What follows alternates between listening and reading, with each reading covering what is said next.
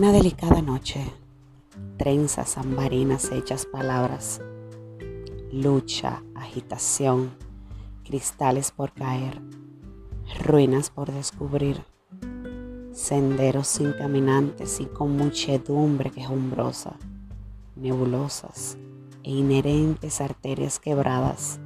espirales estáticos y besos duditativos,